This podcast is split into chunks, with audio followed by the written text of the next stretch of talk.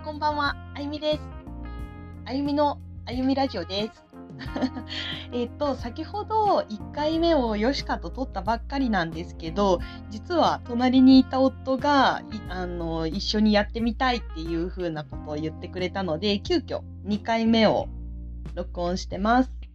おはよう、こんにちは、こんばんは、たかしです。はい、たかしさんです。たかしです。よろしくお願いします。よろしくお願いします。どうですか？えーっとね、なんか、隣で聞いてたら、一緒にやってみたいなって思って、あと、なんか、俺にもできるかもなって思って、ちょっと急遽、あの、今、録音してもらってます。はい。で、今回のテーマなんですけど、うん映画です。はいはい、映画。はい。うん。で、えーっと、映画の流れ、まあ流れというか、今回の流れとしては、うんお互いに個人的に好きな映画を話してはい。いきたいです。うん。なので、1本ずつ一本ずつ。うんはい。話しましょはいはい。う。では、たかしさんから、たかちゃんからお願いします。えっと、僕が好きな映画が、藍色夏恋って映画。えっと、2002年にできた映画なんだけど、台湾とフランスの合作映画で、高校生の少年少女たちのあの恋愛を描いた青春映画なんですね。でまあ、簡単にストーリーを話すと、主人公女子高生なんだけど、親友に頼まれて、親友が好きな水泳部の男の子に、えー親友にからラブレターを渡してほしいと主人公言われて、まあ、その水泳部の男の子に主人公は、えーラブレターを渡すんだけど、その水泳部の男の子はその主人公の親友ではなくて、ラブレターを持ってきた主人公に恋をしてしまう。で、まあ、水泳部の男の子は主人公に猛アタックをかけるんだけど、えー実は主人公にはある秘密があって、えーそこからちょっと話があの変わっていくっていう話あの映画なんだけど、まあ、そんなにあの言うても起承転結があるわけじゃなくて、まあ、淡々と進むような映画なんですね、これは。で、まあ確かに主人公は秘密を抱えてはいるんだけど、えー映画見てる立場からしたら、最初からもうあの秘密っていうのは何が秘密なのかっていうのはこう見てて分かるような秘密で、確かにその水泳部の男の子からすると、えーってなっちゃうんだけど、まあ別に今までのその物語の流れ的にそりゃそうだよなみたいな感じるような内容なんで、そこまでその秘密っていうのはこの映画のキーにはなってないんだけど、えっと、何が好きかっていうともうこの映画の雰囲気っていうのかな。その映像のトーンとかも好きだし台北のあの街並みもすごい好きだし出てくるそのまあ基本的に出てくるのが主人公と主人公の親友の女の子とその水泳部の男の子の3人なんだけどえっとすごくねあのいいいいというかなんかあのみずみずしいというかみんな1 5 6歳ぐらいの子たちなんだけどあの本当になんか青春映画っていうかあの見ててすごく引き込まれるようなあの内容になっていて。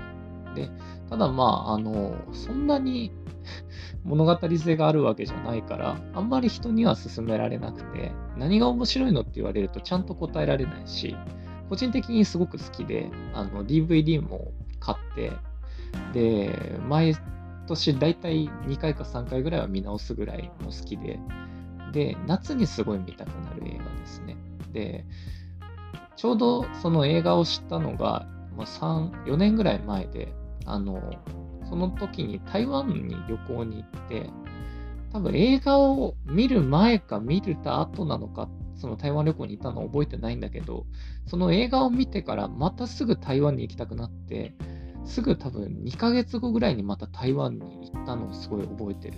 で、えっと、その台湾熱っていうのは冷めなくて、また次の年の春にも台湾に行って、でそこであのたまたまあの降りた駅の近くの高校で学園祭をやってて、その高校っていうのが、その藍色夏恋で実際にあの舞台で使われた高校だったんだよね。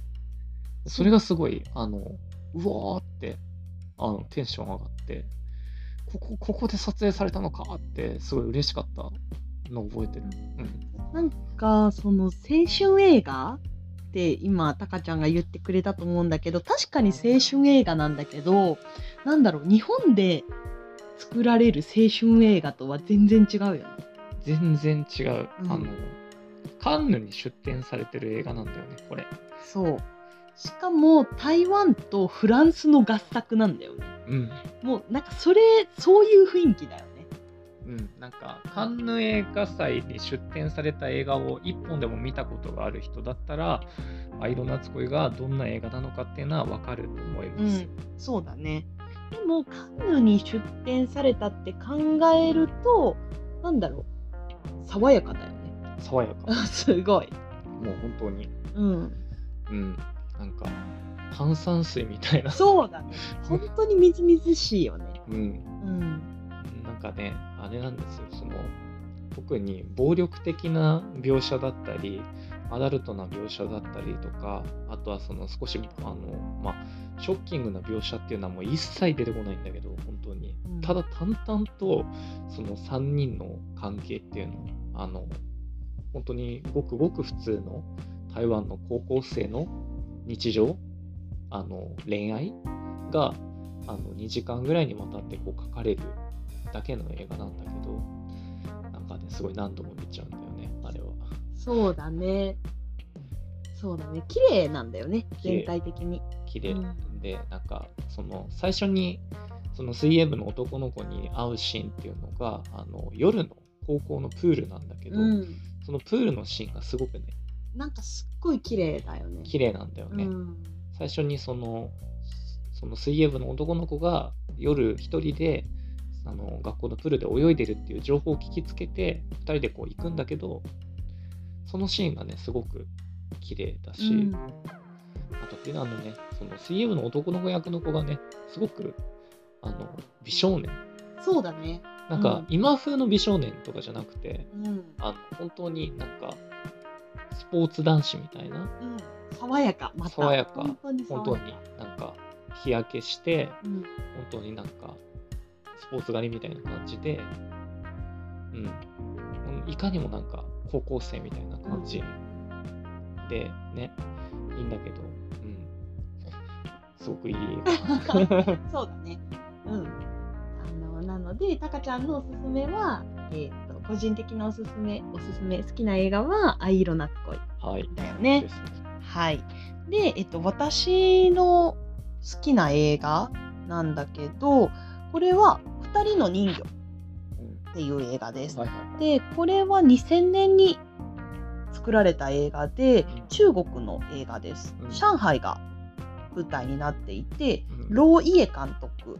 うんうんこれも恋物語、恋愛ですね。うんで、あらすじとしては、えっ、と、主人公がビデオの出張撮影の仕事をしている男の人で、ただあんまり仕事がなくて、上海の街をブラブラしてるんだよね。で、そのブラブラしてる中で、えー撮影の依頼を受けて、で、バーに撮影に行くと、水中ダンサー、人魚の格好をしている水中ダンスダンサーのメイメイうんっていう女の人に会うの。で、メイメイに一目惚れをして、2人が付き合い始めるんだけど、うん。